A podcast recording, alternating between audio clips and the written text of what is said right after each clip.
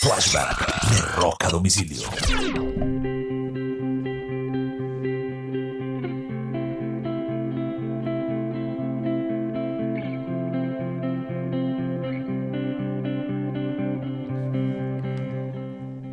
Un exactamente 5 de febrero, después de muchos años de batallas legales, llegan un acuerdo entre Apple, la compañía de tecnología, y Apple, el sello disquero de The Beatles. Fueron más de 20 años de líos legales que solo hasta el 2007 lograron resolverse. Este fue un flashback de rock a domicilio.